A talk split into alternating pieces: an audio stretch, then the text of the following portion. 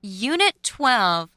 The sound of split vowel pair E with silent E. Letters in action. 1. Please slide your finger under the letters and read with me.